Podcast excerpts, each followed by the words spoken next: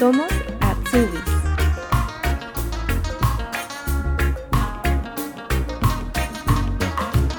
Marian Torres es Venezuela. Allá estudió la carrera de técnico en producción industrial y realizó un curso auxiliar de farmacia donde pudo ejercer profesionalmente durante tres años. Hace casi cinco que decidió venir a Alemania como au pair. Esta aventura la llevaría a enfrentar múltiples desafíos y le traería nuevas sorpresas. Esta semana nos quedamos en el norte, pero viajamos a la ciudad-estado de Hamburgo, oficialmente Ciudad Libre y Ansiática de Hamburgo. Hola Marian, buenas tardes, ¿cómo estás? Hola Renata, muchas gracias, estoy muy bien. Gracias por la invitación. Gracias a ti por aceptarla y que finalmente pudimos eh, concretar esta reunión hoy día. Vamos a empezar entonces. Quisiera preguntarte primero, em, ¿hace cuánto tiempo que estás en Alemania y de dónde eres originalmente? Eh, sí, bueno, yo soy de Venezuela. Llegué a Alemania en noviembre del 2017. Ya casi cinco años por aquí. Cinco años. ¿Qué es lo que te trajo por acá? Em, bueno, esto comenzó como una aventura, ¿no? Em, en realidad, yo llegué aquí em, no fue específicamente Alemania el país que buscaba. Yo llegué como au pair, como niñera. Me vine con ese, con ese contrato con una familia alemana y sí, por recomendación de un conocido que me comentó sobre, sí, sobre la au sobre... Y tú llegaste primero, dices que no llegaste a Alemania, ¿a dónde te fuiste primero? Eh, no, me refería que no era específicamente alemana lo que quería, no, no Ah, tenía algo especial con Alemania, simplemente yo envié bastantes em, currículum a diferentes países y sim- simplemente al final funcionó con Alemania. ah, entiendo. ¿Y de qué parte eres de Venezuela? De Venezuela yo vengo de Barinas, una ciudad pequeñita al occidente del país. Sí, pero viví también en Mérida y viví en Valencia. Cuéntanos un poquito a qué te dedicabas eh, cuando vivías allá hace cinco años. Eh, sí, en Venezuela yo, mm, bueno, voy a comentar lo último que hice, que fue, yo trabajé tres años en farmacia como auxiliar de farmacia y al mismo tiempo eh, realicé un estudio como técnico en producción industrial en, en un instituto privado. o sea, es decir, trabajaba en la farmacia durante el día y en la noche, en la tarde-noche estudiaba. como un tipo Ausbildung aquí. Lo hice pues durante tres años, en los últimos tres años que estuve en Venezuela. ¿Y este auxiliar de farmacia es un estudio que tuviste que hacer? ¿Cómo, cómo se organiza allá? En Venezuela, bueno, nosotros le llamamos en Venezuela curso. En realidad yo lo hice para buscar trabajo, con la finalidad de encontrar un trabajo. Y sí, lo hice durante tres meses. Eh, ahí aprendí uno lo básico de los medicamentos y después de los tres meses te dan un certificado y uno tenía la oportunidad de hacer unas prácticas en una farmacia. Entonces, así fue como lo hice y en las prácticas en realidad fue donde aprendí, sí, fue donde cogí la experiencia, como dicen. ¿Y cuánto tiempo estuviste trabajando en la farmacia? Eh, sí, yo trabajé en dos farmacias diferentes, lo hice durante tres años. ¿Y qué tal fue la experiencia? ¿Te gustó trabajar en eso? Y bueno, en realidad se despertó algo que no, no sabía. Eh, fue muy interesante, aprendí muchísimo, eh, llegué a, a vender medicamentos allá, a asesorar y bueno, en Venezuela, como en muchos países en Latinoamérica, nosotros somos multi, ¿no? No nos dedicamos a una sola cosa, sino de repente estás de auxiliar de farmacia y pasas a ser contador y a su vez a hacer los pedidos de los medicamentos y a resolver problemas, etcétera. Así que fue bastante interesante, fue, una buena etapa. una- ¿Cómo tomas la decisión de, de venirte de pair finalmente y dejar tu trabajo? Sí, claro. em, bueno, creo que la, la razón principal fue la situación de mi país, ¿no? Como muchas personas saben, en Venezuela a partir del 2010 más o menos empeoró la situación económica, política y social.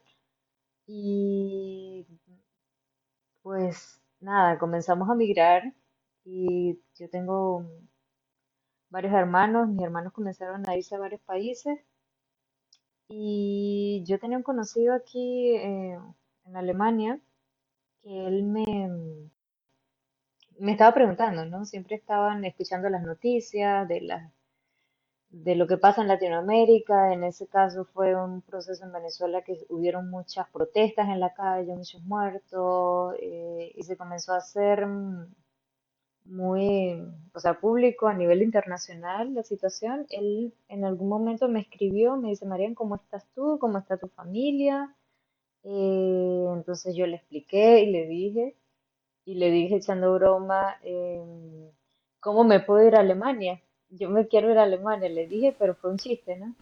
Entonces, como todo alemán, se lo tomó en serio y me respondió, entonces yo me dice, claro, vente. Y yo le digo, ¿en serio? Pero ¿cómo me puedo ir? Entonces me dice él, um, yo le digo, puedo ir a estudiar porque puedo quizás ejercer mi carrera, la que estoy estudiando, porque ya casi la estaba terminando.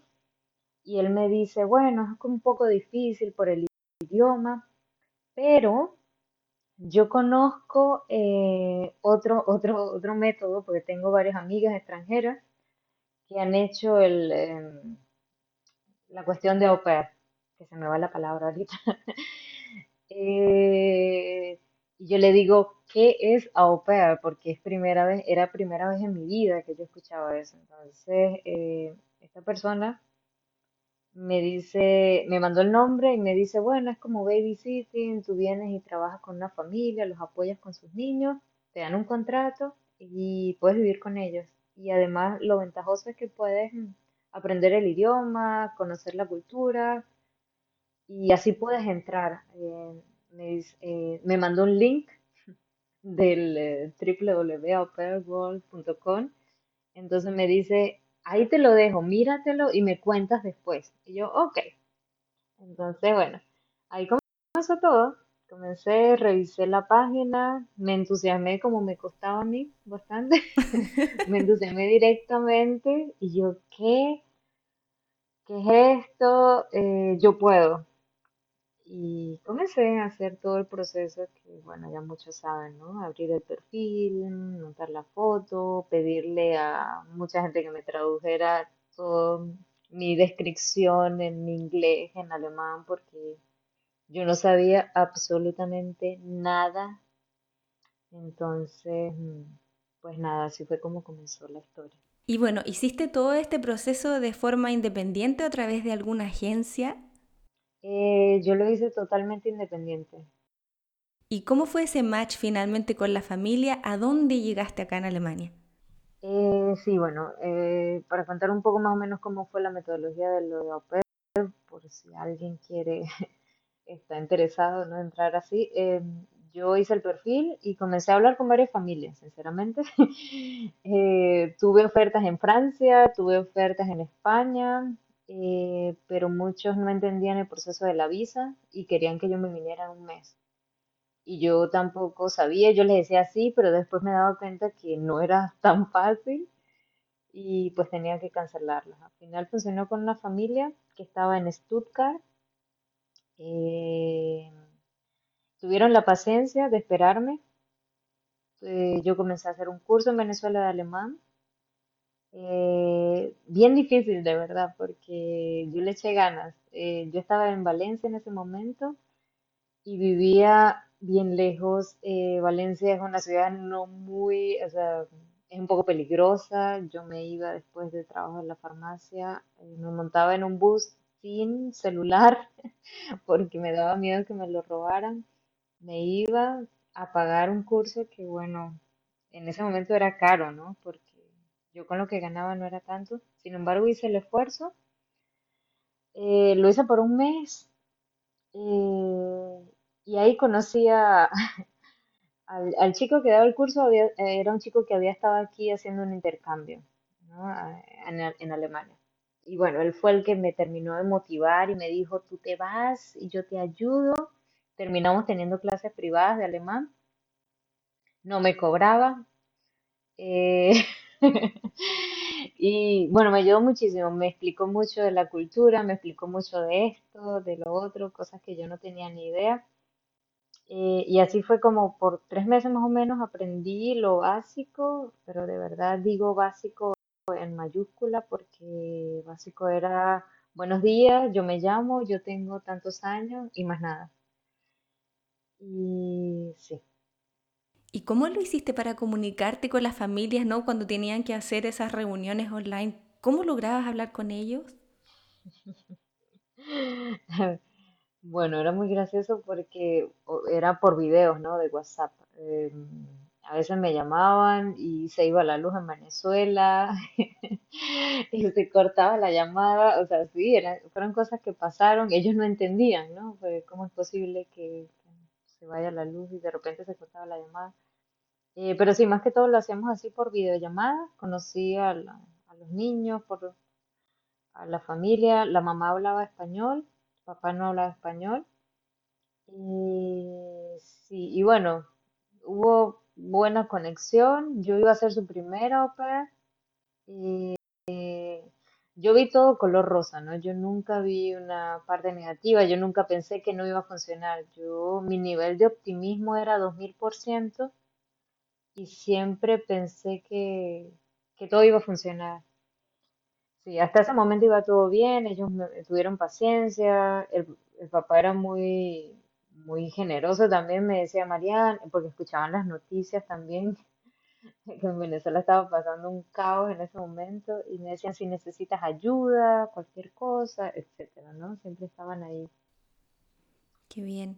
¿Y cómo fue tu experiencia eh, como estando ya con la familia y viviendo con ellos? Sí, bueno, la, la realidad fue otra. Yo, yo llegué sin, de verdad, como yo siempre digo, Alicia en el País de las Maravillas. Eh, yo pensé que iba a ser color rosa todo aquí y no. Eh, llegué y obviamente la mamá tenía mucho estrés en el- en la familia porque papá estaba fuera cinco días por semana. eh, por cuestiones de trabajo llegaba solamente a los fines de semana. Eran dos niños, pero ella estaba súper mega complicada. Nunca tuvo tiempo para explicarme cómo se toma un bus aquí. Nunca tuvo tiempo para explicarme, a llevarme a un curso de alemán y decirme nada. Y sí, fue muy difícil, de verdad fue muy, muy difícil porque yo no, no entendía el idioma y yo no sabía cómo hablar con la gente, no sabía cómo, nada, de verdad, o sea, en si te soy sincera, no sabía absolutamente nada y bueno, lo fui aprendiendo poco a poco, pero al principio fue muy difícil. El shock cultural, como, como se llama, ¿no? Cuando, cuando llegas y te enfrentas realmente a la cultura, al idioma, todo lo que, lo que significa eso, eh, que es, Sí. que uno no lo sabe, ¿no? Antes de salir del país, como tú bien lo dices, ¿tú terminaste el año trabajando con ellos o te cambiaste? Eh, no, yo me cambié, bueno, por eh, X- esas razones no nos pudimos entender al final, a pesar de que ella podía hablar el idioma. No tenía el tiempo, no te- de verdad, yo no la juzgo en este momento, simplemente no era el momento indicado ni para ella ni para mí, no estábamos preparadas una para la otra. Y yo decidí después de cuatro meses eh, de cambiarme de familia, por suerte. Lo hice. sí. Y bueno, ya la familia se había mudado a Hamburgo, o sea, yo me había venido con ellos a Hamburgo. Eso ya era un plan que tenían antes, ellos me habían comentado, me habían explicado y yo les dije, por supuesto. Eh, sí, estando aquí en Hamburgo, eh, busqué otra familia y terminé el año de au pair con otra familia que no era en Hamburgo, era en una ciudad más pequeña al norte de Alemania. ¿Y ahí la experiencia fue mejor en ese momento? La experiencia fue mejorando, eh, pero ahí nadie hablaba español, que bueno, lo de la señal le funcionó al principio, pero ya después viene el estrés de que la rutina de ellos aquí, bueno, como ya nosotros sabemos, es muy dura y se acaba la paciencia muy rápido. Cuando te refieres a que la rutina es muy dura, ¿podrías comentarnos a qué te refieres para quienes nos escuchan, quizás en Latinoamérica puedan también ver de alguna manera cómo es la vida también de, de las familias aquí? Sí, bueno, eh, es la organización, ¿no? Que ellos tienen una disciplina y tienen que, por ejemplo, en ese caso la, la mamá era muy organizada y ella tenía todo punto a punto, ¿sabes? De 8 a 9 eh, voy a hacer esto, de 9 a 10 esto, de 10 a 11 esto, y no hay tiempo para, qué sé yo, para ir espontáneamente con Marianne de compras o decirle a Marianne cómo funciona un post aquí, ¿sabes? Entonces, em, hay que, algo importante también que hay que decir, suena un poco fuerte, pero es como un intercambio, ¿no? O sea, ellos quieren pagarle a una persona 260 euros para que cuide a sus niños en el tiempo que ellos no pueden estar, pero no les podemos pedir más. Y así que, pues en ese caso fue un poco difícil también para mí, ¿no? Fue muy, muy, muy solitario. Y es, pero es también por la, la cuestión cómo es Alemania, cómo son las personas aquí muy independientes, que es algo de ahora que yo valoro muchísimo, que yo digo, ¿por qué no nos enseñaron a nosotros a hacer así? Porque es algo que sería muchísima ventaja, ¿no? Cuando llegas aquí puedes defenderte solo y en Venezuela particularmente, bueno, de, de donde yo vengo, siempre estaba alguien que te ayudaba, siempre estaba alguien que no importa, ¿sabes? Ven acá, aparte que te ayudaba, te motivaba. Aquí no tienes eso. Y en un lado no está mal, solo que obviamente si te, si no lo sabes es difícil, que fue en mi caso, ¿no? ¿Y cómo lo sobrellevaste esa misma soledad que sentías y también el hecho de no poder comunicarte con ellos en ese momento? Porque además tenías que cumplir con las tareas que tenías asignadas, no de cuidar a los niños. Sí, eh, hasta ahora no lo sé, yo digo que todo ese optimismo y esa motivación que yo traía, que es algo que nosotros los latinos tenemos, que es algo muy bonito, muy grande, que sí, esa motivación y ese optimismo, ¿no? No importa, sigue adelante. Ya, ok, lloré, no puedo dormir, no importa, va a funcionar mañana, todo va a estar bien. Y claro, mi familia siempre estuvo apoyándome, aunque sea a distancia. Eh, eso es algo también muy importante. Eh, y los amigos, creo que es algo muy importante, que yo sí comencé a conocer personas, grupos de latinos más que todo, y otras que, otras chicas que estaban con la misma historia, o que tuvieron algo parecido, otras que les fue mejor, pero ya uno se siente más identificado y dice, ok, no soy la única, eh, si a ella le funcionó, a mí también me puede funcionar, y esto es solo pasajero. Así que creo que se me ayudó bastante. Una vez que terminas ya ese año de au pair, ¿cómo decides quedarte acá en Alemania y empezar a buscar también hacer una Ausbildung? Eh, sí, bueno, yo después de terminar el año de pair, eh, por recomendaciones de verdad de las personas que, de mi, en ese caso de la familia, de la mamá de, de la familia, eh, fue a hacer un Freiwillige Soziales, ya que es un año voluntario social, eh, por diferentes razones. Primero, el idioma, el nivel de idioma, que yo en ese momento tenía muy, muy poco nivel, o sea, hablo de nivel A2 más o menos, que todavía no era suficiente para, para trabajar como o hacer un Ausbildung. En mi caso, fue lo que, o sea, lo, lo- la, ¿cómo se dice? La información que tenía hasta ese momento. Y fue también un poco interesante porque ella quería que yo hiciera un año social en una guardería que estaba cerca de su casa porque quería que yo que- me quedara en su casa, ¿no? Ella me dijo, tú te puedes quedar aquí con nosotros a vivir y tú haces eh, el año social en la, en esta guardería que está aquí cerca. Porque a ellos obviamente les convenía que alguien se quedara, ¿no? Alguien que ya conocían, que se quedara en la casa cuidando a los niños y los niños ya me conocían, ¿no? Pero yo Yo no quería eso porque era un pueblito muy pequeño, de verdad, no había nada. Era, o sea, nada, nada me refiero a vida, vida social, vida juvenil. Y yo quería disfrutar un poco, ¿no? También mis, em, o sea, mi, mi fin de semana yo normalmente me venía a Hamburgo porque aquí era donde estaba la vida, es la ciudad grande. Es, em, Y, y bueno, entonces yo al final, eh, sí, eso fue otro proceso grande, tomando esa decisión. Cada vez que yo tenía que hacer cambio de visa, siempre fue un proceso muy, en mi caso particular, muy difícil, porque era muy confuso. ¿Qué hago? ¿Sabes? Me dicen esto, me dicen lo otro, y yo al final no, no sabía qué era lo correcto.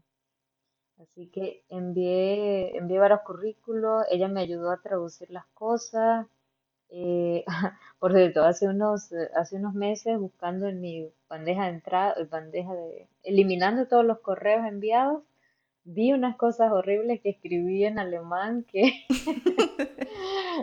es súper gracioso ver cómo, cómo escribí alemán, ¿no? La- y que yo lo que hacía era traducir de, o sea, en el Google Traductor de español a alemán y eso no lo hagan, por favor. Pero qué interesante lo que dices, porque eso significa que has avanzado y has aprendido y ahora miras esos correos y te das cuenta que hay, que cometías errores. Exacto, sí, eso es lo bueno de, esa es la parte buena, de que digo, wow, he avanzado. Y sí, por supuesto, aquí cada día que uno pasa viviendo en este país, es de verdad que aprendes, hasta de lo malo se- que te va pasando. Y finalmente, ¿haces el año social ahí donde ella te dijo o tomaste la decisión de irte para otro lado? Por supuesto, yo fui bien terca y, y por suerte decidí no hacerle caso porque dije, no, no, no me gusta esto aquí. O sea, yo lo único que hacía ya era un farratur en la misma ruta todos los días, como para no caer en depresión. Eh, y yo dije, no, yo quiero algo más, quiero más, yo quiero salir con personas, conocer gente, en fin. Y comencé, y bueno, cuando me quedaba un mes antes de que se me venciera la visa, em, sí, eh, por recomendaciones de otras amigas que ya ten- habían tenido la experiencia, una amiga que estaba en Osnabrück ya estaba haciendo un voluntariado en, en, en un Pflegeheim ella obviamente siempre me dijo, métete en esto, que aquí siempre lo aceptan, María, métete en esto y tal. Y yo comencé a buscar, comencé a buscar eh, qué instituciones había, ¿no? Y encontré un, una, una institución que se llama International Bund, IB, en Hamburgo, y envié currículum. Comencé a enviar currículum, por supuesto, a millones y millones, a todas las que eran posibles. Y por, como siempre, como las estadísticas nunca fallan, de 10 uno. Y así fue.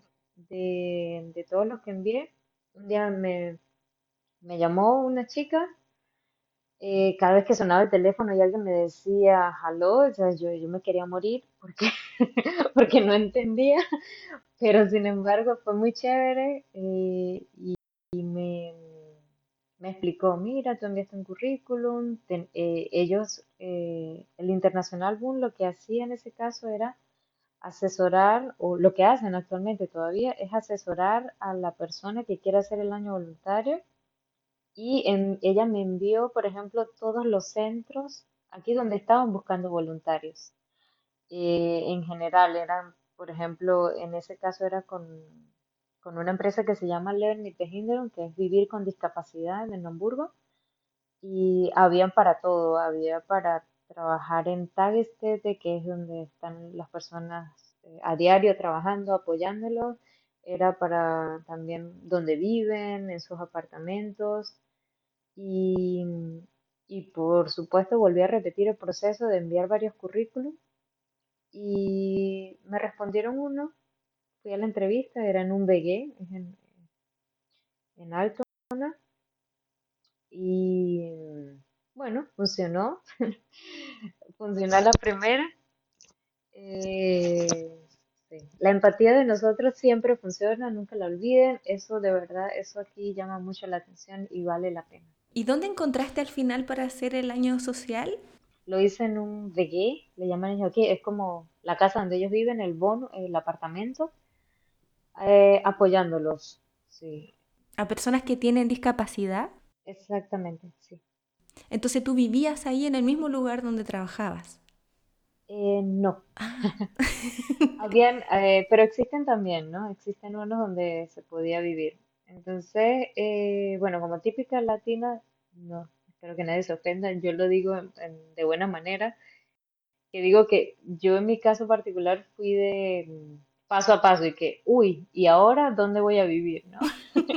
Ahora tengo el trabajo. Y entonces la chica del trabajo me pregunta, ¿sabes cómo ellos organizan todo aquí? Me dice, ¿y ya tienes un apartamento? Y yo le digo, uy, no había pensado en eso. No.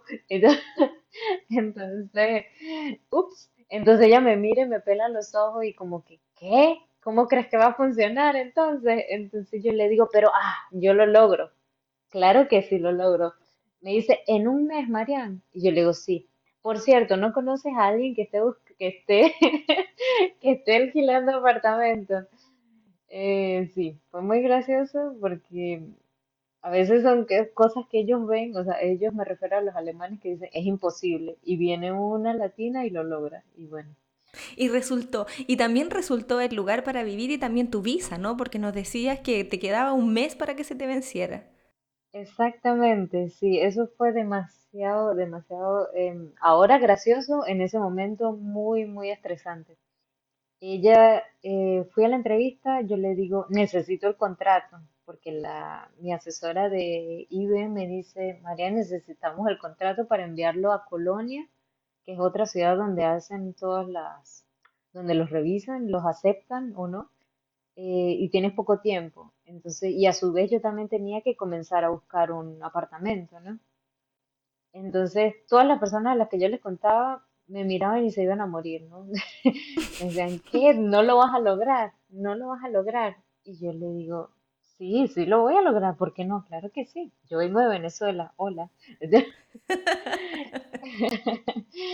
Entonces, sí, increíble. Entonces, mm, pues comencé a meterme en todas las redes por Facebook. En ese caso era más Facebook que Instagram eh, a buscar, ¿no? Eh, au pair. Entonces escribí un anuncio que, hola, soy Mariana, vengo de Venezuela, tengo tantos años, eh, estoy buscando un apartamento, una habitación eh, y tal. Y de repente un día em, me escribió una chica por Facebook, eh, mira, Marian, eh, tengo una oferta, una familia en Blanquenese está buscando una chica que quiera hacer, eh, para que los apoye y tal y puedes vivir ahí con ellos. Y yo, ¿cómo que? Ok, ¿dónde y cuándo? Ahí voy.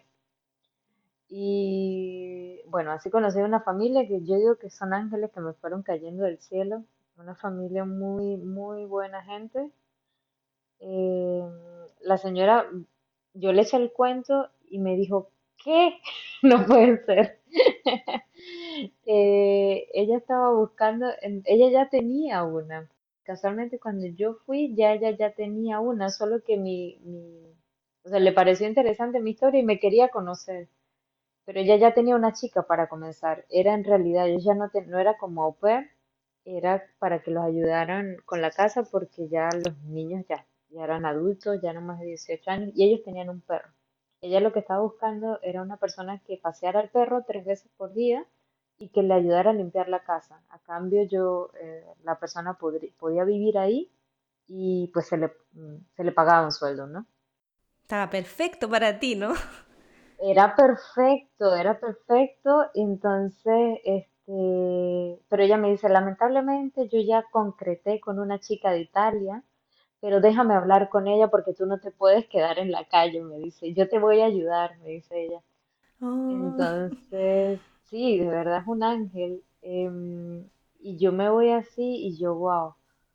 Entonces, eh, así fue. Ella habló con la chica y le dijo, mira, lo siento, ¿será que puedes empezar un mes después o mientras María encuentra un un lugar donde vivir? Yo necesito ayudar a esa chica. Entonces la otra chica aceptó. Eh, yo fui, estuve un mes ahí paseando a Nemo. Nemo era el perro. paseando a Eh, Nemo. paseando a Nemo. Sí, limpiando una casa como de tres pisos en Blanquenese, es una de las zonas más lujosas aquí en Hamburgo, y se imaginarán. Eh, y bueno, sí, ahí ella, con el dinero que ella me pagó, que fueron como 300 euros, fue que pude alquilar una habitación, porque yo tampoco tenía dinero para alquilar una habitación.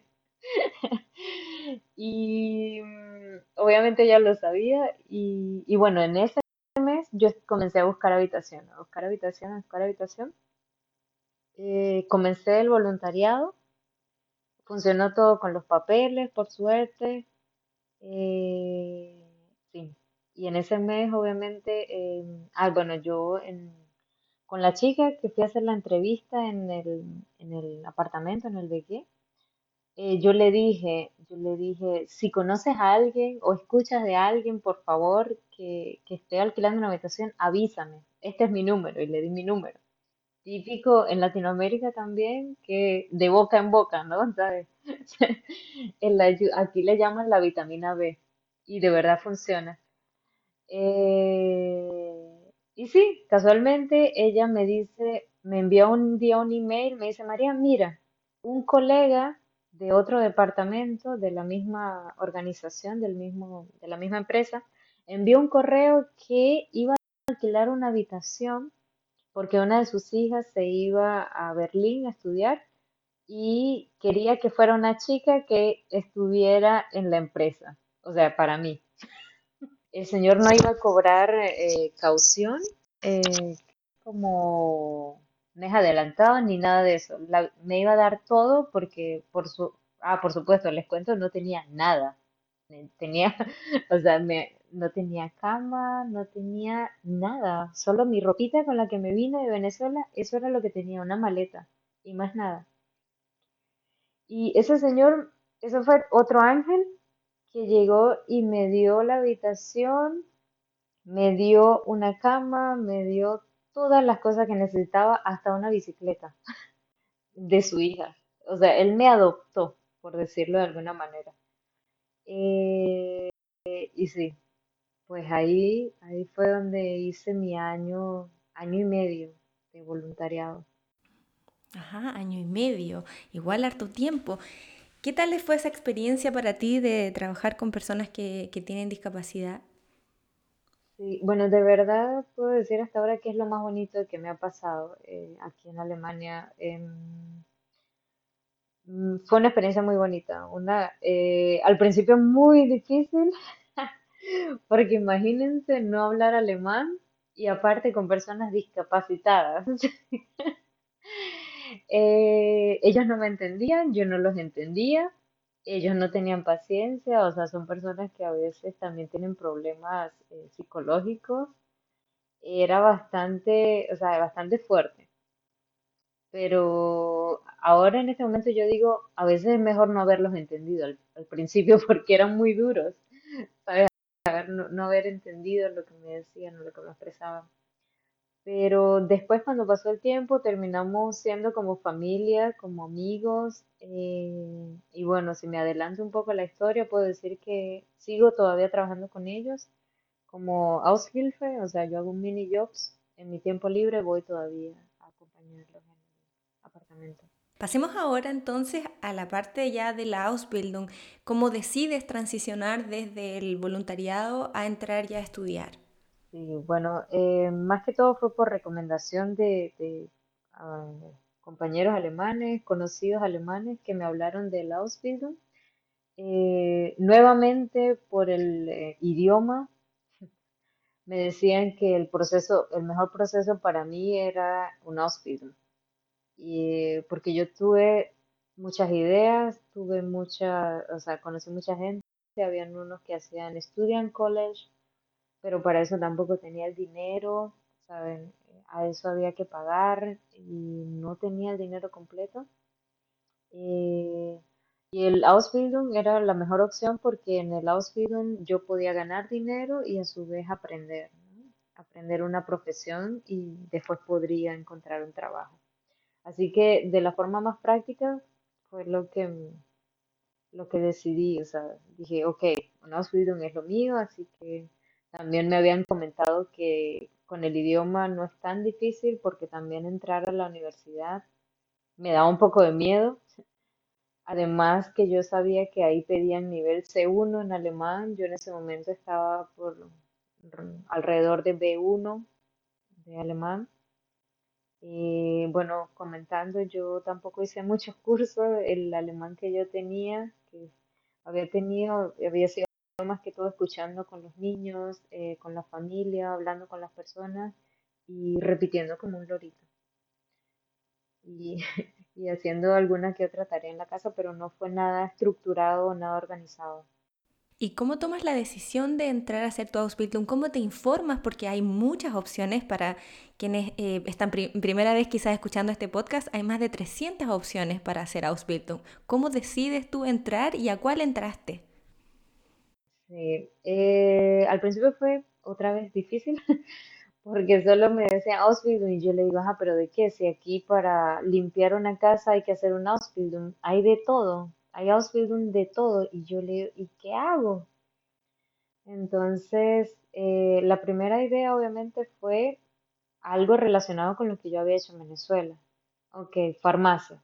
¿Qué hay de farmacia? Entonces, eh, me metí por internet, me salió un Ausbildung que se llama PTA, que es, eh, significa eh, Pharmaceutisch Technische Assistent, como asistente técnico farmacéutico. Y me emocioné y yo dije, mira qué chévere, puedo hacer esto.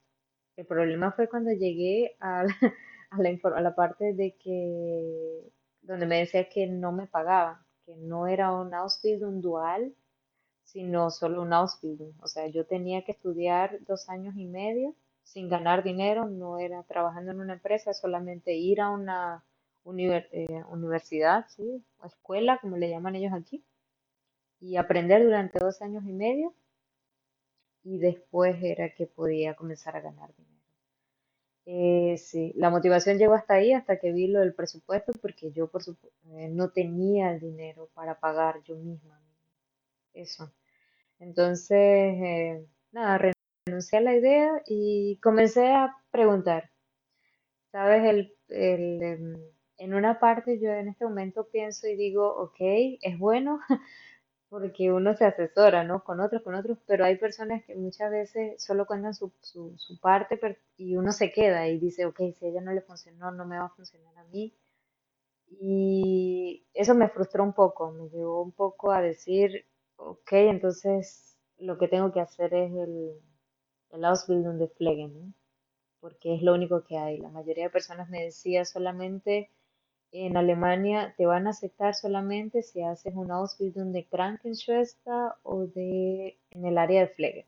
Claro, de los cuidados, no la enfermería. Exacto, de enfermería o sí, trabajando con personas mayores, etcétera. En mi caso no fue lo más llamativo, eh, no porque no me gustara, porque a mí me, encanta ayudar a las personas, y, sino por la parte de mi espalda, del esfuerzo físico, que muchos me decían que era muy difícil y yo dije a la larga, no, no, no voy a llegar, no voy a llegar muy lejos y, y dije, no, no quiero eso, no, no, que no me parece que es lo mejor. Entonces, sin embargo, seguí averiguando, seguí preguntando y comencé a encontrar gente que hizo, por ejemplo, una amiga estaba haciendo un Ausbildung de Hotelfachfrau, eh, que es como un Ausbildung en un hotel, como turismo, como hotelería. Entonces, ok, y comencé a mandar currículum. Mm, en ese proceso de, en ese proceso de, de decidirme como tal, que Ausbildung me pasaron me pasó bastante tiempo, por eso tuve que alargar mi voluntariado. El voluntariado, eh, primero yo lo había hecho por un año, yo tenía un contrato de un año y después uno podía alargar, pero máximo seis meses.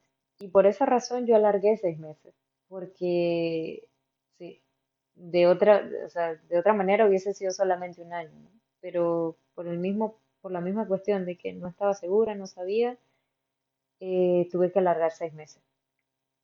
Eh, y pues comencé a mandar currículum. Desde mi visa se vencía en agosto del 2020 y en enero yo estaba comenzando eh, a enviar currículum. Hotel Fafrau, ok. Y, y, sí, sí me llamaron de un hotel, fui a uno, y funcionó, rápido, al día siguiente firmé el contrato. Em, yo antes también, en ese mismo mes, había escuchado, O sea, yo me había metido por internet, había, había conocido, bueno, cuando fui a, una vez tuve una cita con un odontólogo, casualmente la chica era argentina, ella me, yo le pregunté también, ¿hay Ausbildung aquí?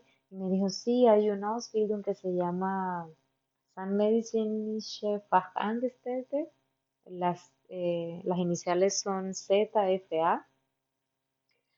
Me dice, Marian, ¿por qué no lo haces aquí mejor? Me- es mejor que el flegue, me dice ella. Y yo le digo, pero, pero como odontología. Yo le digo, me dice, claro, yo te ayudo a, hacer el currículum. La chica me estaba conociendo, o sea, mi, mi odontóloga, y, y me estaba ayudando. Y yo le digo, otro ángel, ¿no? Entonces me dice, yo te ayudo, yo le digo a mi esposo que te corrija. Entonces yo de verdad le mandé y todo, el, em, le mandé mi currículum, ella me lo, eh, ella y su esposo me lo corrigieron, me lo mandó de regreso. Y, o sea, al mismo tiempo estaba enviando los del otro, ¿no? Yo comencé con Hotel Fafrao, después hablé con ella y yo mandé también currículum. Y yo decía, bueno, con los ojos cerrados, yo me tapaba los ojos y yo enviaba currículum al que viniera, porque yo lo que necesitaba en ese momento era alargar la visa. O sea, mi, mi miedo más grande era que se me venciera la visa y qué hacía después, ¿no? Eh, regresar a Venezuela no era una opción, por lo que ya mencioné antes, muchas personas que ya- quizás lo saben eh, no eran la, no era lo más óptimo, ¿no? Entonces, en ese momento, como dos días después de que me aceptaron y de que firmé el contrato en el hotel, me llamaron de un, de un consultorio de odontología. Me llaman y me dicen, Marian, eh, queremos verte, o sea, conocerte, que quieres venir a hacer una entrevista. Y yo, ¿y ¿qué? ¿Qué? Pero si yo acabo de firmar un contrato. Y bueno, yo ni corta ni perezosa, como dicen en mi país, eh, lo acepté. Y digo, ok, porque, mm, pues no sé, me llamaba incluso más la atención que, que el otro. Y eh, fui, hablé con el doctor, el doctor, eh, a él le llamó mucho la atención, fue mi valentía, ¿no? La mutig, ¿no? De lo que ellos dicen, eres muy, Valiente, ¿no? Sí. muy, muy valiente, gracias. Eh, eres muy, muy valiente y yo creo que por eso, más que por, por todo lo demás, me, me dijo, claro, y eh, así, rapidito, que te mando el contrato para que lo firme. Y yo le, y yo, ¿qué? Si ya tenías el otro firmado. Y yo ya tenía el otro firmado, ¿y ahora qué hago? Y eso pasó todo tan rápido, todo muy, muy rápido. Ah, bueno, sin contar que una semana después me iba a Latinoamérica porque tenía un vuelo. eh, y yo, ¿qué? Entonces tenía que arreglar todo eso antes de irme, ¿no? Y yo, ¿qué? Bueno, nada, lo eh, yo tuve que ser sincera con él y le dije, mire, señor, yo quizá usted no lo entienda, con mi poco alemán en ese momento, pero yo ya había hecho un contrato con otro, pero yo quiero estar con ustedes. Y entonces él, que, ¿qué? Como que le pareció raro, pero sin embargo dijo, ok, bueno, arréglalo y te vienes con nosotros. Y yo, wow. Entonces, sí, así fue. Pues cancelé, tuve que cancelar el otro contrato eh, en el hotel y una semana después él me estaba enviando el nuevo contrato, ¿no? Para trabajar, pero ese iba a ser ya después que se me, o sea, a partir de agosto. Y ya con ese contrato tú pudiste hacer la extensión de la visa, ¿no? Para poder quedarte. Exactamente. Yo, mientras uno, yo, yo tenía un contrato y cuando uno tiene el contrato, uno lo lleva a la extranjería, la extranjería lo, lo, como, iba lo, lo chequean y ellos mandan una respuesta y obviamente en ese proceso me, me dieron un Fixing-Bescheinigung mientras estaban eh, chequeando, chequeando el, el contrato. Y esa, ese que dijiste tú del Bescheinigung, ¿puedes contarnos qué, qué significa? ¿Qué es eso? Eh, sí, claro. Eh, Fixing-Bescheinigung es algo así como una visa temporal mientras ellos, eh, por tres meses en mi caso, mientras ellos eh, chequean los, los documentos. O sea, uno se puede quedar aquí porque ellos tienen los documentos en la mano y los están chequeando. Pasa a veces que hay personas que no saben que existe esta, esta visa como temporal y se tienen que regresar. Sí, yo tampoco lo sabía y por eso tenía muchísimo miedo eh, porque todo estaba contratiempo, ¿no? Todo, yo decía, ajá, y mete los papeles y si no me dan una respuesta automática, me voy a Latinoamérica y mi visa en ese momento era hasta, ah bueno, yo, les estaba comentando de la de agosto, ya era el Bescheinigung, pero mi visa oficial era hasta el 30 de marzo. Y yo me iba a Latinoamérica en febrero.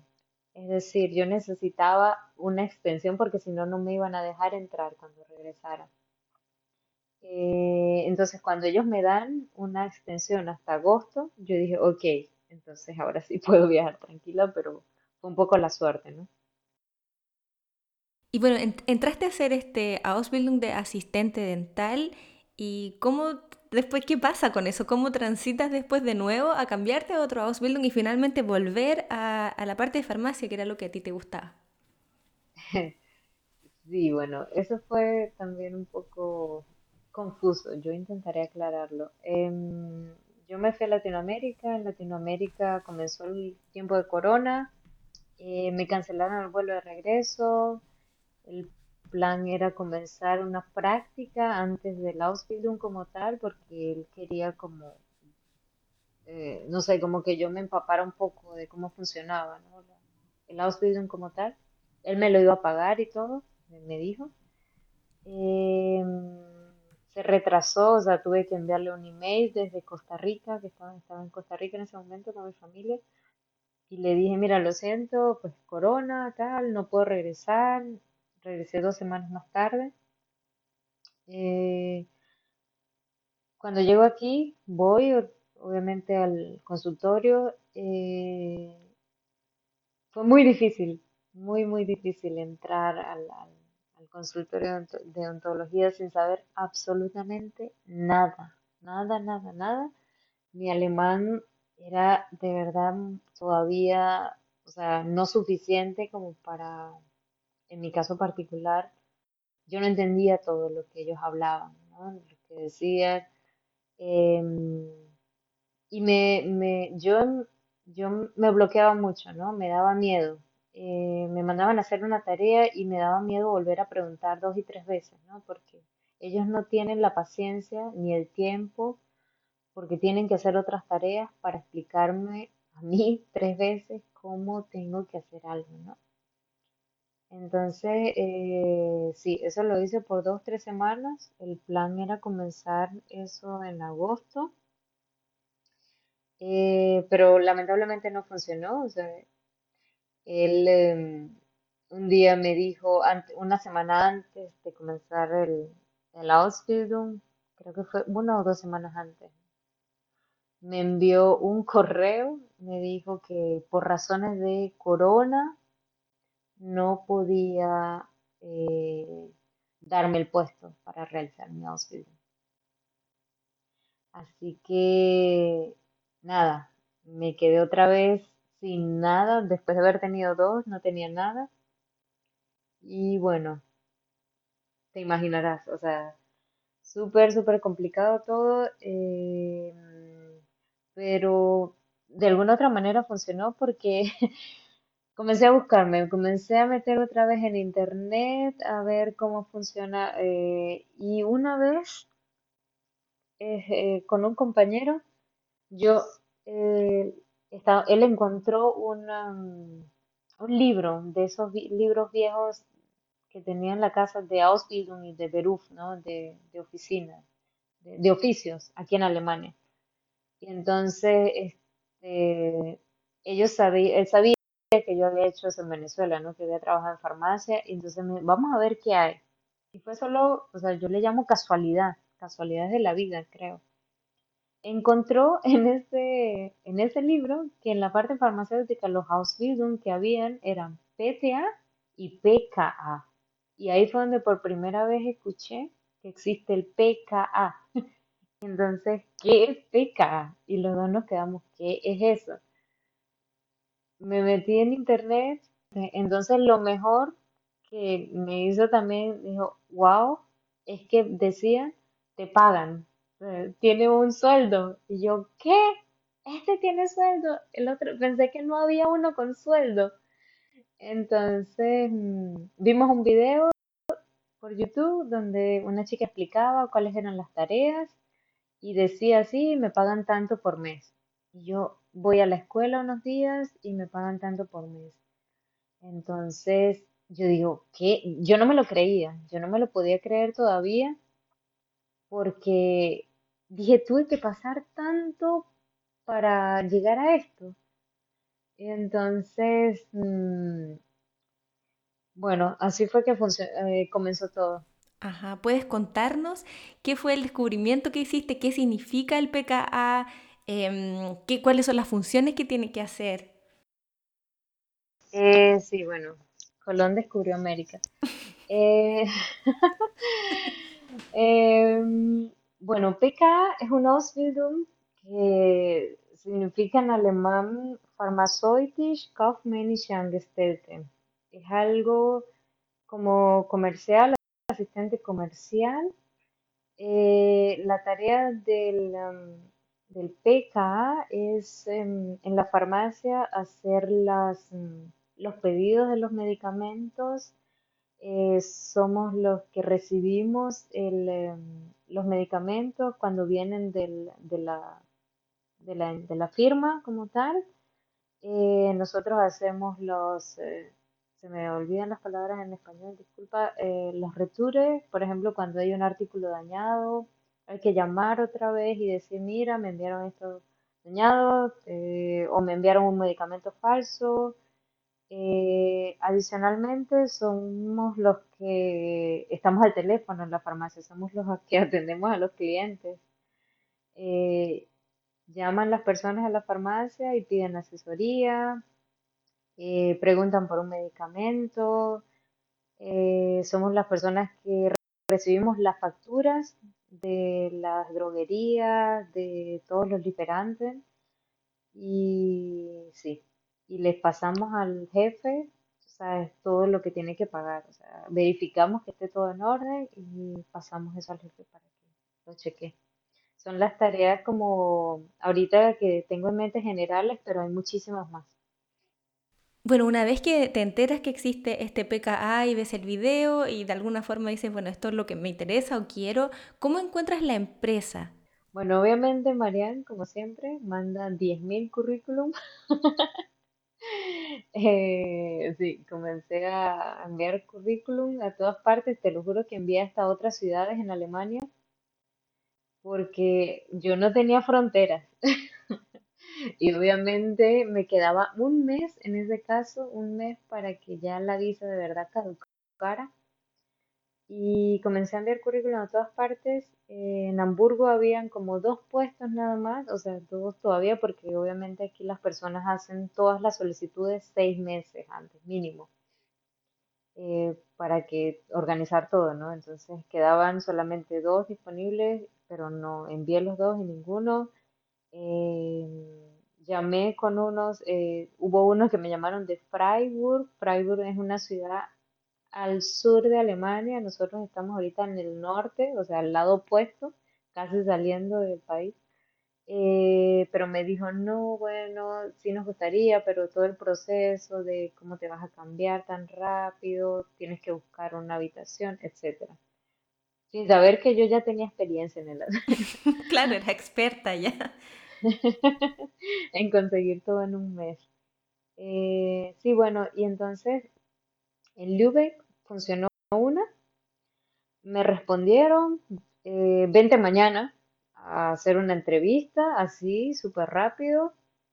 Eh, voy a la entrevista, yo estaba, tenía muchísimo miedo porque pensé que me iba a comenzar a preguntar cosas de farmacia.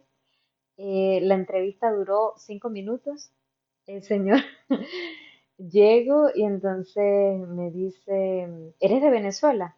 Y yo le digo, sí, soy de Venezuela. Me dice, ah, yo estuve en Venezuela, en la isla de Margarita, hace un par de años. Muy buena gente allá. Em, entonces me dice, ¿te gusta? ¿Quieres hacer el Ausbildung? Y yo le digo, sí. Ah, ok. ¿Tienes tiempo mañana? Y yo le digo, sí. Bueno, vente a hacer un un día de prueba. Y yo, ¿qué? ¿Qué? Así, chao. Y yo, ok. Eh, tráete unos, unos pantalones blancos, unos zapatos blancos y lo demás te lo damos aquí. A las 9 de la mañana estás aquí. Y yo, wow, ok. Entonces, nada, fui al día de prueba en Lübeck, que es una ciudad que está a una hora y media más o menos de Hamburgo, en tren. Eh, sí, bueno, funcionó y a los días, eh, bueno, también tuve que comenzar, lo, lo tuve que presionar lamentablemente para que me enviara rápido el contrato porque ellos aquí obviamente no entienden algunos porque no tienen experiencia al respecto, ¿no? De que nosotros estamos contratiempo mucho con la visa y yo le dije, mira, mi visa se vence aquí, yo necesito que enviar un contrato de trabajo rápido al- a, la, a la, a la extranjería, porque si no, no voy a poder comenzar. Ellos tardan mucho tiempo, eh, mis experiencias anteriores y todo lo que yo conozco de la extranjería, ellos tardan mucho tiempo realizando el chequeo de los documentos. Eh, por suerte lo hizo y bueno, funcionó. Y empezaste entonces en a hacer tu trabajo. ¿Y dónde empezaste a hacer las clases? ¿Acá en Hamburgo? Eh, no, eso, la escuela siempre eh, pertenece al mismo, tiene que pertenecer al mismo Bundesland, como al mismo estado. Y como Lübeck eh, pertenece a otro, entonces tenía que ser las dos allá en Lübeck. ¿Y empezaste allá? ¿Hace cuánto tiempo ya que empezaste la Ausbildung? Eh, yo lo comencé en agosto del 2020. ¿Y sigues ahí todavía? Eh, no, eh, yo me cambié porque, bueno, yo vivía en Hamburgo Yo me quería, quería seguir en la ciudad eh, y estuve viajando durante un año completo, viajando todos los días en tren, una hora y media, pero era muy, muy agotador levantarme a las 5 de la mañana, llegar a la casa todos los días a las 8 de la noche. Y bueno, tuve que decidir entre la ciudad o el Ausbildung, o sea, o el trabajo allá. Y decidí quedarme en Hamburgo y después de un año me hice cambio de farmacia. Busqué- envié currículum aquí en Hamburgo, funcionó también con la farmacia y desde agosto del 2021 estoy trabajando en una farmacia en Hamburgo. ¿Y el cambio de escuela también lo hiciste? Exacto, y, y el cambio de escuela también va, va en conjunto. ¿Y ahí hubo algún problema o fue, fue fácil en ese sentido presentar la carta de renuncia y hacer el, traslado? Eh, pues relativamente fácil, porque solamente hay que llenar un formulario. eh, sí, yo hice la renuncia ya y, o sea, llenar un formulario de la extranjería y decir los motivos y listo. Bueno, ahora entremos ya de lleno un poco al, a la Ausbildung, al tema de la, de las clases teóricas. Cuéntanos un poco qué asignaturas tenías el primer año y el segundo año.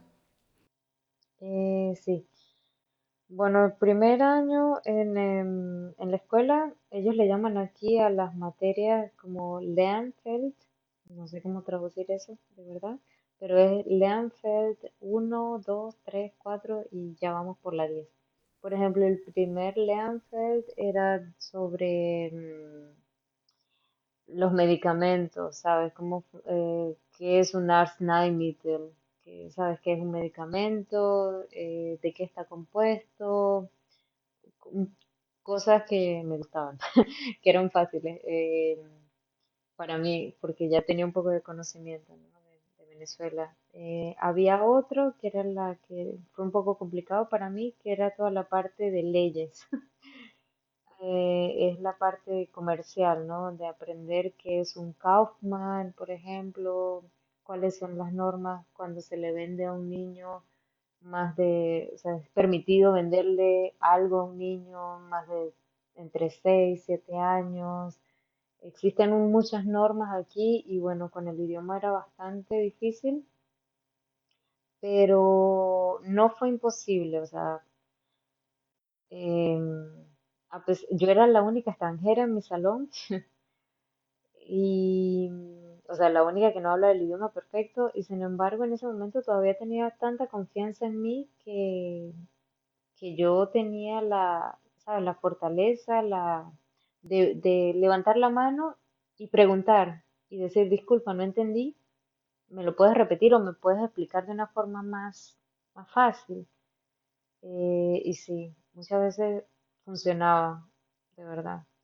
Eh, tengo que decir también, disculpa, eh, hay que acotar, ¿no? Y hay que ser sinceros y decir que em, las niñas, porque estaba con niñas entre 15 y 20 años y yo era una de 29, que por cierto, cuando me estaba presentando una me dice, tú podrías ser mi mamá. y yo le digo, sí. Y no me creían, no me creían, por, supuesto, que yo dije, ¿dijiste 29 o 19? Em, pero bueno, son niñas, son niñas que están entre 15 y 20 años. eh, se reían cuando yo hablaba, o qué dijo, o qué cosas sin sentido, etcétera, ¿no? Entonces uno tiene que tener mucha fortaleza, de verdad, mucha, mucha seguridad personal y no permitir que esas cosas nos afecten porque no es fácil. No es fácil tampoco lidiar con eso. Sí. Y en cuanto a las, esas asignaturas que tenía, ¿fueron cambiando del primer al segundo año o se mantuvieron? Eh, sí cambian. Eh, bueno, incluso en el primer año es como Leanfeld uno se ve en tres meses y después viene la número 2 y así. Eh, pero cada año es diferente. ¿Podrías ampli- ampliarnos un poquito más como cuál es la diferencia también en el segunda, eh, perdón, en el segundo año? Eh, sí. Bueno, obviamente en mi caso particular, yo repetí algunas cosas porque como son algunas, eh, son dos Bundesland diferentes, eh, allá tienen una metodología diferente y una estructura diferente a la de Hamburgo. Entonces yo vi cosas repetidas, por ejemplo, cuando comencé segundo año aquí, de alguna forma pues repetí lo que ya había visto allá, ¿no? Em, pero la dificultad no es más, es simplemente algo nuevo. No, no, no es nada más difícil, simplemente nuevos temas. Mm. ¿Y cómo eran las pruebas o han sido las pruebas que te han hecho? Eh, las pruebas, las pruebas eh, depende del profesor, ¿no? Eh, los profesores conmigo eran muy tolerantes eh, en el sentido de la gramática. Yo, bueno, yo incluso ellos le permiten a uno usar un diccionario para las palabras, por ejemplo. Y mi metodología hasta ahora, en muchos de los casos, es traducir, era traducir las cosas del idioma, o sea, del alemán al español, las entendía y después intentaba grabármelas, porque muchas veces hay que explicar algo, y no tengo la estructura todavía, no tengo el nivel de alemán como para poder explicar eso con mis propias palabras. Así que mi metodología es grabármelo, este, repetirlo, repetirlo varias veces y escribirlo y, sí, y, y ha funcionado, ha funcionado hasta ahora. ¿Y las pruebas son orales o son escritas? Las pruebas son escritas, pero en las, en las escuelas ellos toman mucho en cuenta la participación. Así, porque son muy interactivas, es decir, ellos hacen preguntas o esperan que el alumno eh, responda y eso cuenta también, eso suma muchos puntos. ¿Y tú participas en las clases, como nos decías, de que este tema de la seguridad, de hablar en público, independiente del nivel que tengas? Bueno, de, de verdad eh, lo hacía más en el primer, lo hice más en el primer año porque éramos un grupo más pequeño, éramos como 10 15 personas solamente. Eh, cuando me cambié el segundo año a Hamburgo en la escuela, aquí somos como más de 3, 25 más o menos. Y aquí ya no participo tanto. De verdad no, de verdad ya me, me corta la nota un poco, como decimos en Venezuela, eh, el levantar la mano y decir algo, aunque mi, mi alemán ha mejorado y ya entiendo muchísimo más, pero no, no participo mucho. Pero mis notas han mejorado, así que es algo, algo, algo a favor. Claro. Y la relación con los profesores y con tus compañeros en general, ¿cómo, cómo es? Porque a pesar de la, de la diferencia de, de edad, también me imagino que tienes que hacer trabajos con ellas, eh, de alguna manera participar e integrarte en, la- en las clases. ¿Cómo te has sentido?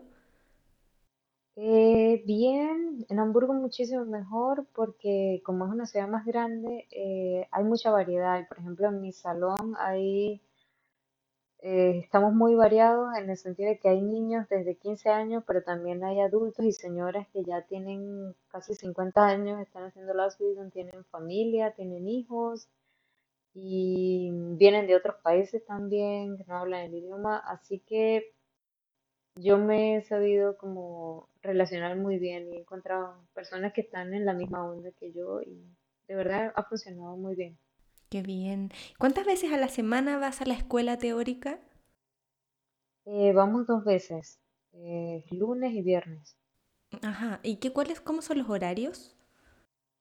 Eh, la escuela de verdad es como una pausa del trabajo, sinceramente, porque, mm, por ejemplo, en mi caso particular, los lunes son desde las 8 de la mañana hasta las 3 y los viernes es un día corto, es desde las 8 hasta las once y media.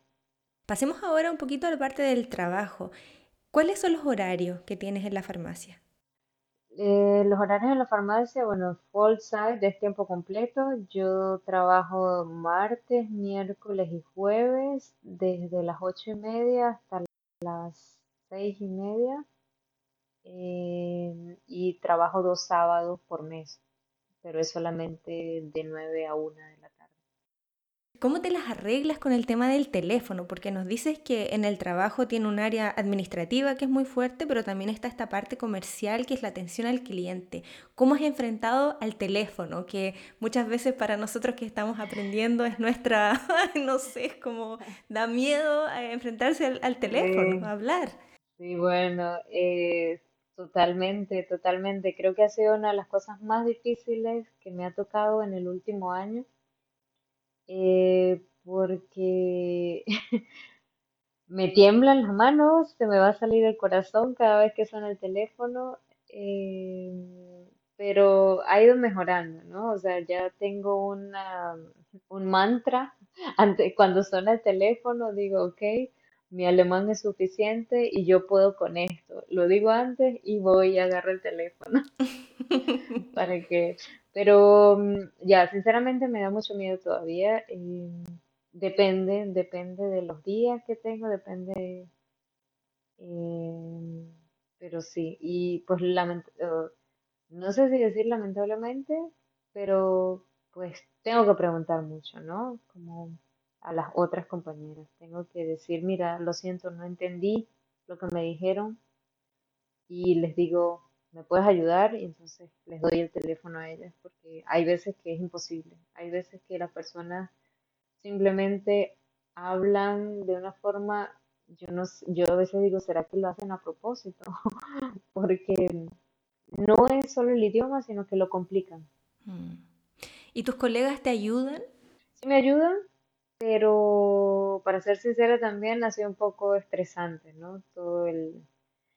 eh, me, me ha creado un poco de ansiedad el teléfono y obviamente la ansiedad en el trabajo no es buena y cuando trabajas con personas que también están recargadas del trabajo porque es un ¿Sabes? Son nueve horas al día que no para, que tienes que hacer esto, lo otro, atender a los clientes, mandar las facturas, etcétera. Es un ritmo muy, muy fuerte, muy acelerado. Y aparte viene una chica extranjera y te dice, ¿sabes? Tienes que ayudarla a hacer su tarea.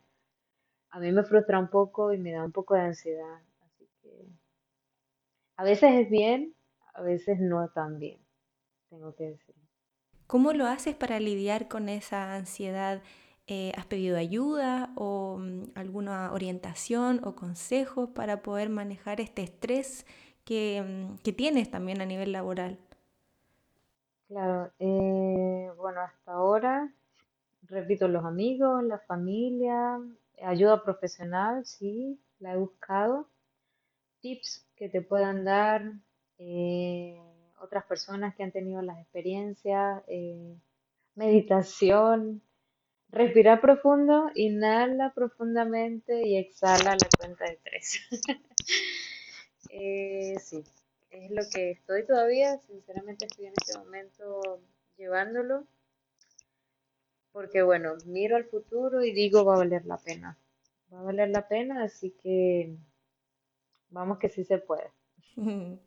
En cuanto al sueldo, no sé si nos puedes compartir eh, cuál es la diferencia desde el primero, segundo y tercer año. Eh, sí, claro. Bueno, oficialmente el Ausbildung es aproximadamente, bueno, no, tengo en este momento la tarifa exacta, pero ah, entre 750 y 800 y cada año, o sea, me refiero al primer año, y cada año le aumentan que si 10, 20 euros más. Tú en Venezuela tenías experiencia laboral, trabajaste en la farmacia. ¿Qué diferencias culturales has podido notar entre allá y Alemania? Todas, existen muchísimas, eh, sí. Bueno, creo que es nuestra empatía, ¿no? O sea, es lo más, es lo que más a mí me ha afectado eh, o es lo que más me ha, ha resaltado aquí, ¿no? Eh, la empatía que tenemos nosotros y la empatía que le falta a ellos, ¿no? En el choque cultural. Eh, pero por otro lado también tengo eso de que valoro mucho el hecho de que aquí ellos eh, los enseñan, enseñan ya a los niños desde pequeñitos a ser mm, independientes, ¿no? A, a- a saber valerse por sí solos. Y eso es algo también que es importante y que hay que recalcarlo, ¿no? ¿Qué cosas consideras que han cambiado en ti en estos cinco años de que, de que decidiste venir a vivir acá? Muchísimas, yo soy otra. Em, yo llegué con una idea, con una idea de una aventura y la aventura se convirtió en una odisea, ¿no? Em, pero sí, he aprendido muchísimas cosas. Soy otra persona en el sentido de que valoro muchísimo más las cosas, respeto mucho más los tiempos de las personas, por ejemplo. Eh, soy más, mm, soy una persona que ahora, em, ¿cómo se dice? Se me fue la palabra. Em, sí, que respe- respeto los tiempos de otras personas y soy más, un poco más paciente y menos, em, más coherente, ¿no? La- con mi vida, con las cosas que quiero y con los planes que, que voy teniendo. Se llama, creo que madurez. Para ir terminando, ya quisiera preguntarte, ¿dónde pueden trabajar las personas que hacen tu Ausbildung? ¿Solamente exclusivo en farmacias? Eh, no, eso es algo también, una ventaja muy grande que tiene la Ausbildung que estoy haciendo, que las personas pueden trabajar en Grosshandel, que Grosshandel son las, mm, las firmas donde fabrican los medicamentos, por ejemplo. Ahí también se puede trabajar. Eh, en la industria farmacéutica es muy, muy, muy- es muy, muy amplio. Eh, lo pueden buscar por internet, pero sé que está muy amplio. No, no está limitado. Eso es lo que les puedo decir hasta ahora. Perfecto. ¿Y algunas habilidades o competencias que tengan que tener las personas que quieran hacer esta Ausbildung que tú consideras que son relevantes? Eh, sí, la matemática, la matemática básica es importante ahí, saber sacar porcentajes, pero no es una matemática eh, avanzada. Eh, eso es importante. Obviamente la empatía con el cliente también es importante porque vas a estar al teléfono muchas veces. Eh, sí, y la relación con los compañeros, ¿no? Bueno, creo que eso es en cada trabajo, ¿no? Saber cómo lidiar y resolver problemas que, que se van a venir, que se vienen, ¿no? Porque normalmente en la farmacia, eh, no, eh, en la área que estoy yo, si es una farmacia grande, hay máximo dos personas y eso significa mucha responsabilidad. Así que eso es importante, ¿no? Ser muy responsable y asumir las responsabilidades. Eh, quisiera pedirte al final ya si tienes algún consejo para aprender alemán que te haya servido o que te esté sirviendo a ti, que nos puedas compartir. Eh, no tengan miedo de hablar, aunque sea, aunque sea torcido y choreto. Hablen, hablar, hablar, hablar, eh, ayuda muchísimo. Y preguntar, obviamente, a las personas cómo se dice esta palabra y qué significa. Y escribirla es algo también muy importante que me ayudó con vocabulario, me ha ayudado, me ayuda todavía. Una lista, estas palabras, con su artículo por supuesto, eh, y la traducción en, el idioma, en nuestro idioma materno. Eso me ha ayudado. Está súper bueno para que ahí quienes están empezando y para quienes seguimos, porque este es un proceso que no termina, yo creo, el aprender otro idioma. Exactamente, es así. Mariam, para las personas que tengan a lo mejor más preguntas con respecto a esta Ausbildung, ¿cómo pueden ponerse en contacto contigo? Eh, sí, claro, me pueden escribir por el Instagram. Eh, podemos agregar mi, Instagram, Marian Torres 21. Eh, sí. Y con mucho gusto les aclaro cualquier duda que tengan. De verdad me parece una muy, muy buena idea. Tengo que acotarlo y decirlo ahora al final, todo esto yo hubiese querido que hubiesen, eh, o sea, hubiese habido algo como esto para, para que me guiara, ¿no? Y repito, si de alguna manera le va a ayudar, excelente, bienvenido y claro, estoy abierta a cualquier pregunta respecto al Ausbildung o a la vida aquí. Vamos a dejar como siempre entonces todos los links, los contactos y también tu, tu, Instagram en las notas del episodio para que puedan hablar contigo. Quisiera de nuevo darte las gracias, desearte una buena tarde y ya te queda poquito también para terminar tu Ausbildung, así que mucho éxito en lo que se viene. Gracias, gracias a ti por la invitación. Un abrazo, estamos en contacto. Estamos en contacto, chao. Si te gusta nuestro contenido y crees que a alguien le puede ser útil, porfa ayúdanos a compartirlo para poder llegar con esta información a más personas. Puedes seguirnos en el Instagram Somos Azubis y enviarnos sugerencias y comentarios a través de un DM.